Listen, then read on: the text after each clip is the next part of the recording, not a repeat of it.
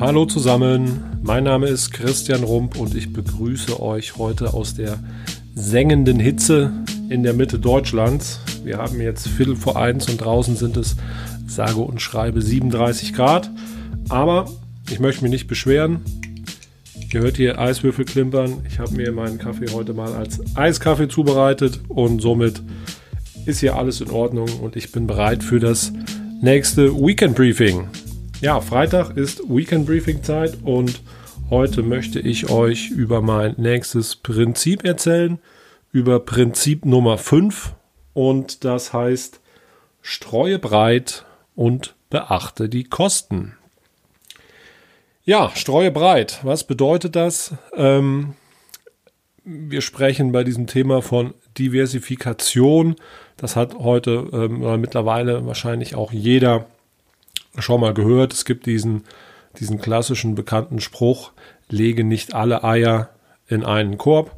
Jeder schon mal gehört. Aber so alt er auch sein mag, so treffend ist er auch nach wie vor. Das Thema Diversifikation, das Thema Streuung, Aufteilen von, von Risiken ist meiner Meinung nach von ganz zentraler Bedeutung für eine erfolgreiche Anlage und deshalb möchte ich euch heute meine Sicht der Dinge zu diesem Thema nahebringen. Ja, Diversifikation. Ich möchte mich nochmal etwas aus der, aus der wissenschaftlichen Perspektive dem Thema annehmen und ähm, wenn man aus Sicht der Portfoliotheorie sich das Thema Aktien anschaut, dann gibt es bei Aktien zwei Risiken. Und zwar ist das einmal das systematische Risiko und einmal das unsystematische Risiko. Was bedeutet das? Ähm, fangen wir an beim, beim unsystematischen Risiko. Das unsystematische Risiko, ähm, davon spricht man, wenn man sich eine einzelne Aktie anschaut. Ja? Da gibt es äh, verschiedene Risiken.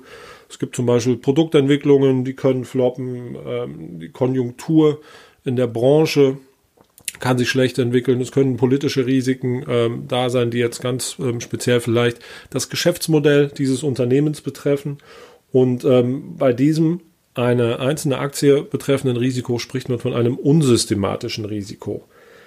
Dieses unsystematische Risiko lässt sich aber durch Diversifikation, ja, durch intelligente Diversifikation, indem man andere Aktien mit hinzunimmt, verringern oder im Optimalfall sogar elementieren, äh, eliminieren, Entschuldigung.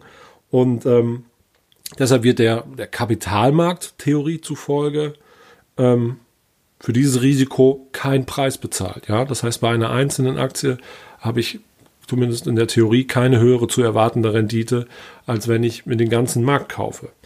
Und jetzt kommen wir zum systematischen Risiko und das ist im Endeffekt ähm, das Risiko, was aus dem gesamten System hervorgeht, ja, das aus dem ganzen Kapitalmarkt hervorgeht. Und ähm, das Risiko, was ich, was ich also habe, wenn ich grundsätzlich in den Kapitalmarkt investiere, in Aktienmärkte investiere, ähm, weltweit beispielsweise gestreut, gibt es äh, dieses systematische Risiko, das kann ich durch, durch zusätzliche oder das kann ich durch die Diversifikation, äh, durch die optimale Zusammenstellung eines Portfolios nicht mehr verringern. Und ähm, deshalb wird für dieses, äh, für dieses systematische Risiko ein Preis bezahlt. Das ist die sogenannte Risikoprämie. Das ist im Endeffekt die Rendite, die ich erwarte für das Risiko, was ich eingehe, für dieses systematische Risiko. Ja. Und da sehen wir schon, ähm, welche, welchen Vorteil die breite Streuung, Risikostreuung, Diversifikation hat. Ja. Ich kann eben dieses unsystematische Risiko, was von einzelnen Unternehmen ausgeht, kann ich verringern, indem ich nicht nur eine Aktie kaufe, sondern beispielsweise zwei oder drei oder wie ich es machen würde, sehr viele tausend Aktien aus der ganzen Welt, aus entwickelten Märkten, aus, äh, aus äh, Schwellenländermärkten, aus aufkommenden Märkten, wirklich versuchen, so viele Aktien wie möglich zu kaufen von großen Unternehmen, von kleinen Unternehmen, eben um eine möglichst große Diversifikation herzustellen. Ähm, das ist das eine Thema, warum Diversifikation meiner Meinung nach richtig ist. Es geht darum, die Risiken zu verringern, ja, die, ich, ähm, die ich eingehe. Und wie ihr mittlerweile wisst, bin ich ein Freund von Zitaten. Doch hier habe ich wieder ein Zitat gefunden, ähm, welches ich als sehr passend erachte. Und zwar ist das von William Bernstein. William Bernstein ist äh, Bestseller-Autor zu äh, verschiedenen Kapitalmarktthemen aus den USA und unter anderem auch Neurologe. Und er hat sehr passend geschrieben, schlimm genug, dass man das Marktrisiko tragen muss. Nur ein Narr nimmt das zusätzliche Risiko auf sich, noch mehr Schaden zu erleiden, indem er sein Kapital nicht richtig streut. Vermeiden Sie diesen Fehler, kaufen Sie den gesamten Markt. Ja, das beschreibt es meiner Meinung nach sehr gut. Würde ich so unterschreiben. Ähm, geht keine unnötigen Risiken ein, indem ihr versucht, auf einzelne Werte zu setzen, sondern investiert möglichst breit in den gesamten Markt. Ja, es gibt uns einfach die Chance, die Risiken zu vermindern. Aber ich bin der Meinung, dass Diversifikation nicht nur wichtig ist, um das Risiko zu verringern, sondern auch wichtig ist, um eine möglichst hohe Rendite zu erzielen. Denn was ich mache, wenn ich sehr breit streue, wenn ich quasi den, den gesamten Markt weltweit kaufe, große Unternehmen, kleine Unternehmen, Wachstumsunternehmen, ähm, unterbewertete Unternehmen, dann habe ich eben auch die Möglichkeit, Renditen dort abzuschöpfen, wo sie entstehen. Ja? Und dazu vielleicht auch ein kleines Beispiel. Ähm, ich bin ja ein Freund davon, die Aussagen, die ich treffe, auch immer mit entsprechenden Beweisen zu unterlegen. Und ähm, es gibt eine, eine Studie, die hat sich mal angeschaut, äh, einen, ähm, einen, einen Zeitraum von 1994 bis 2016, hat dort eben alle verfügbaren Aktien ähm, genommen und hat sich angeschaut, was denn dort für eine Rendite erzielt wurde. In diesem Zeitraum von 94 bis 2016 hätte man mit diesen ganzen Aktien eine ähm, durchschnittliche per anno Rendite in Höhe von 7,3 Prozent erzielt. Und dann hat man sich angeschaut, wie hätte denn die Rendite ausgesehen, wenn man in jedem Jahr die 10 Prozent besten Aktien weggelassen hätte, also wenn man in die dort nicht investiert hätte. Und das Ergebnis ist sehr beeindruckend, denn dann wäre die Rendite nur 2,9 Prozent gewesen.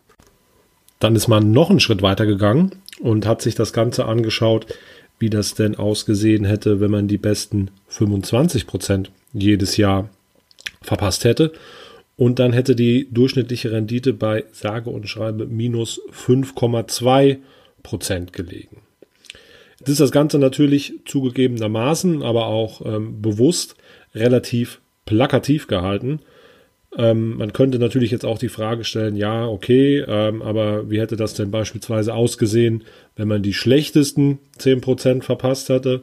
Ja, absolut, faire Frage. Aber wir müssen uns immer wieder ganz klar vor Augen halten, keiner von uns, weder ihr noch ich, wissen, welche Aktien die nächsten Highflyer sind. Natürlich gibt es Indikatoren, die man sich anschauen kann, aber tatsächlich ähm, weiß keiner von uns und auch äh, kein anderer, egal ob es äh, privater, institutioneller, professioneller Investor ist, welche Aktien die nächsten ähm, Gewinner sind. Und wenn ich breit diversifiziere und die Renditen eben dort abschöpfe, wo sie entstehen, das heißt, ich den ganzen Markt kaufe, dann kann ich davon ausgehen, dass ich auch die besten Aktien im Portfolio habe. Und ähm, tatsächlich ist es so, dass die Marktrendite von relativ wenigen extrem stark ähm, performenden Aktien bestimmt wird. Und da sollte ich einfach zusehen, dass ich diese Aktien in meinem Portfolio habe. Und wenn ich breit streue über den ganzen Markt, dann kann ich davon ausgehen, dass ich eine Marktrendite generiere und mit der kann ich sehr gut leben. Ja? Ich habe es eben schon mal gesagt, ich rate euch nicht nur einen einfachen Index abzubilden, wie beispielsweise den MSCI World, weil dort relativ wenige Aktien enthalten sind. Es sind keine Schwellenländer dabei, es sind auch keine kleinen Unternehmen dabei. Und wenn man sich jetzt zum Beispiel ähm, mal vor 20 Jahren, 1999, so eine damals kleine und unbedeutende Aktie wie Amazon angeschaut hat, ähm, dann hätte man die nicht im Portfolio gehabt, wenn man beispielsweise in den MSCI World investiert hätte. Und ähm, wie ihr vermutlich wisst, hätte man dann eine durchaus ansehnliche Rendite verpasst. Ja. Und so geht das eben mit vielen Unternehmen. Viele Unternehmen sind am Anfang noch klein, sind noch nicht im Fokus der meisten Investoren und äh, wir wissen nicht, welche Aktien die nächsten äh, Jahrhundertaktien werden. Und von daher sollte ich breit streuen und ähm, eben nicht nur mein Risiko vermindern, sondern auch meine, sondern auch meine Rendite entsprechend erhöhen. Um euch das Ganze nochmal etwas transparent zu machen, möchte ich euch ein kleines Beispiel geben. Und zwar habe ich mir die Mühe gemacht und mir einmal den MSCI World Index angeschaut in den letzten 20 Jahren, das heißt von 1999 beginnend. Ähm, die meisten von euch werden sich noch daran erinnern können, 2000, 2001, 2002, das war ähm, die Dotcom-Blase. Der neue Markt ist dort implodiert und hat auf breiter Front für ähm, teilweise verheerende Kursverluste gesorgt. Und ähm, man spricht dort auch vom verlorenen Jahrzehnt, weil nach diesen Beginnjahren, ähm, nach 2000 kam natürlich auch noch 2007, 2008 ähm, die Finanzkrise. Von daher spricht man dort auch von dem, äh, von dem verlorenen Jahrzehnt.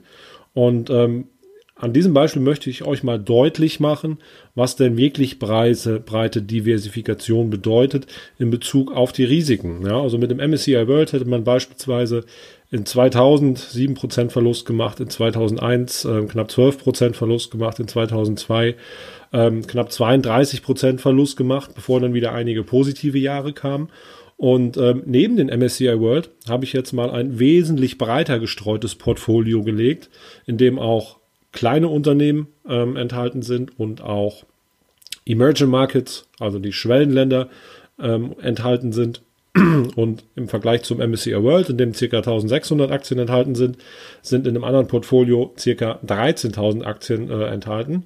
Und mit diesem Portfolio hätte man zum Beispiel in 2000 keinen Verlust gemacht, sondern sogar einen leichten Gewinn. In 2001 hätte man auch keinen Verlust gemacht, sondern auch einen leichten Gewinn. In 2002 wäre dann auch ein Verlust ähm, dort gewesen in Höhe von 24,9 Prozent. Aber was wir sagen können, nach wenn wir beispielsweise 99, also kurz vor der Krise investiert hätten, hätten wir mit diesem Portfolio eine Durchschnittsrendite von knapp 8% erzielt, wobei wir beim MSCI World eine Rendite von 5% erzielt hätten. Das zeigt einfach nochmal, wie wichtig es ist, breit zu diversifizieren, ähm, um, das, ähm, um das Risiko natürlich zu senken, welches ihr im Portfolio habt, aber eben auch, wie eben, wie wir angesprochen haben, um die Renditen dort abzuschöpfen, wo sie entstehen. Und das können eben auch kleine Unternehmen oder Unternehmen in den Schwellenländern sein.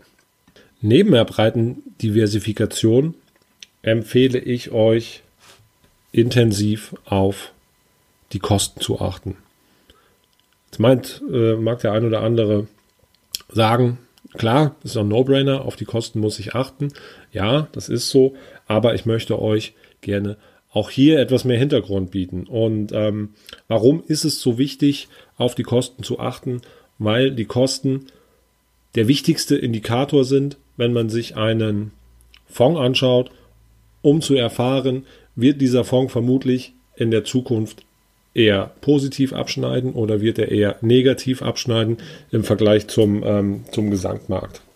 Und das möchte ich euch auch wieder gerne belegen mit einer Studie, die ich mir angeschaut habe. Die ganzen äh, Studien und, und, Erkenntnisse verlinke ich euch natürlich wieder in den Show Notes, dass ihr euch das auch anschauen könnt. Und ähm, Morningstar und das Center for Research in Security Prices, auch CRISP genannt, von der University of Chicago, haben sich das Ganze mal angeschaut und sich US-amerikanische Fonds angeschaut über Zeiträume von fünf Jahren, zehn Jahren und 15 Jahren. Und man hat diese Fonds unterteilt in vier Gruppen und ähm, angefangen von der Gruppe mit den niedrigsten Kosten bis zu der Gruppe mit den höchsten Kosten und hat sich dann angeschaut, welcher Anteil der Fonds gehört denn zu den Gewinnern und welcher gehört zu den Verlierern. Und hier kann man ganz eindeutig ablesen, dass je geringer die Kosten sind, desto höher ist der Anteil der Gewinner bei den Fonds. Das ist bei fünf Jahren so, das ist bei zehn Jahren so und das ist bei 15 Jahren so. Je größer die Zeiträume, desto gewichtiger wird das Thema Kosten. Und ähm, da haben wir zum Beispiel bei ähm, dem Zeitraum von 15 Jahren und ähm, den Fonds mit der höchsten Kostengruppe, das ist eine durchschnittliche, ähm, durchschnittliche Kosten von 1,99 Prozent pro Jahr, sind nur noch 9 Prozent der Fonds bei den Gewinnern und 91 Prozent bei den Verlierern. Von daher ist das Thema Kosten immens wichtig, weil ich mir, ich über, über, allein über die Kosten bei einem Fonds schon ähm, einen wichtigen und gewichtigen Indikator habe, ob der Fonds in Zukunft eher gut oder schlecht performen wird. Und auch da habe ich wieder ein, ähm, habe ich wieder ein Zitat mitgebracht und das ähm, Zitat ist von Burton Markeel, Bestseller-Autor, der 1973 den Bestseller A Random Walk Down Wall Street geschrieben hat. Mittlerweile, glaube ich, in der zehnten oder elften Auflage. Empfehle ich euch sehr stark mal anzuschauen, das Buch. Ähm, ich werde euch das auch verlinken, ähm, das, das mal zu lesen, weil Burton Markeel hat 1973 quasi ähm, schon davon geschrieben, dass es so gut wie unmöglich ist, ähm, die Kapital, äh, den, den, äh, den Kapitalmarkt zu schlagen mit aktiven Strategien. Und das Schöne ist, dass wir jetzt seit 1973 das Ganze uns anschauen konnten und es sich immer wieder bewiesen hat, dass er recht hatte und mittlerweile könnt ihr das Buch dann in der 10. oder 11. Auflage lesen und das lege ich euch ans Herz. Und Burton Markeel hat gesagt, The surest way to find an active, actively managed fund that will have top quartile returns is to look for a fund that has bottom quartile expenses. Und das ist eben genau das, was in der Studie auch belegt wird. Wenn ihr einen Fonds haben möchtet, der gute Ergebnisse liefert, solltet ihr nach einem Fonds Ausschau halten, der geringe Kosten hat. Und das ist natürlich bei Indexfonds und ETFs am besten möglich. Von daher ähm, ist das Thema Kosten nicht zu unterschätzen. Warum ist das so? Im Endeffekt ist das ganz einfache Arithmetik. Ähm, vor Kosten ist der Kapitalmarkt eigentlich ein Nullsummenspiel. Ähm, die Renditen verteilen sich ähnlich einer, einer Normalverteilung, also wenn man sich so eine, eine gaußsche Glockenkurve anschaut, man hat auf der einen Seite die ähm, Gewinner, die besser abschneiden als der Markt und auf der anderen Seite, auf der linken Seite die Verlierer, das heißt, die schlechter abschneiden als der Markt. Und äh, deshalb ist das ein, ein Nullsummenspiel vor Kosten. Wenn man aber die Kosten berücksichtigt, dann ähm, verschiebt sich das Ganze auf die linke Seite. Das heißt, ein Großteil der Fonds befindet sich dann auf der Verliererseite. Und ähm, von daher ist das ganz einfache Mathematik, dass es wichtig ist, die Kosten möglichst niedrig zu halten, weil dann steigern wir die Chance, ähm, zu den Gewinnern zu gehören und vor allen Dingen steigern wir dann die Chance, dass mehr von der Rendite in unserem Portemonnaie ankommt. Ja. Von daher ist das Thema Kosten extrem wichtig. Ja, das war es mit meinem fünften Prinzip. Streue breit und beachte die Kosten. Ich hoffe, ich konnte euch wieder einige interessante Einblicke geben. Ich wünsche euch ein wunderschönes Sommerwochenende. Genießt vor allen Dingen die lauen Sommernächte. Und ähm, wie immer dürft ihr gerne, dürft ihr mir gerne schreiben, wenn ihr Fragen habt. Ihr dürft mir gerne schreiben, wenn ihr Anregungen habt. Ich freue mich über jede einzelne Nachricht und beantworte diese auch immer. Und von daher bleibt mir jetzt nichts mehr anderes, als euch ein schönes Wochenende zu wünschen. Und wie immer, stay humble, stay foolish and don't believe the hype. Bis nächste Woche, euer Christian. Ciao.